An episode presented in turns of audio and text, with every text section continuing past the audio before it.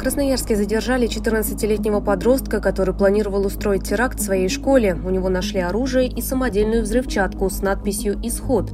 Он планировал совершить теракт 20 апреля. Совпадение или нет – это день рождения Адольфа Гитлера.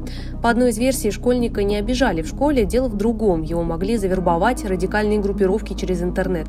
Психологи говорят, подростки хотят быть самостоятельными, но на самом деле нуждаются в поддержке взрослых.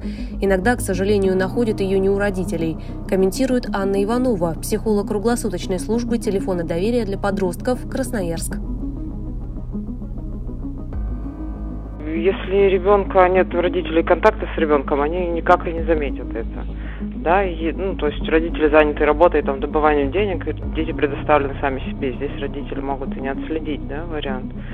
То есть это одно. А второе, что ребенок обычно становится замкнутым, да, больше, там, меньше о себе рассказывает, э, старается, там, больше времени проводит где-то вне дома или в интернете. Э, у него сужается круг знакомых, круг интересов, да, он совершенно перестает, там, социальное общение, э, круг сужается, и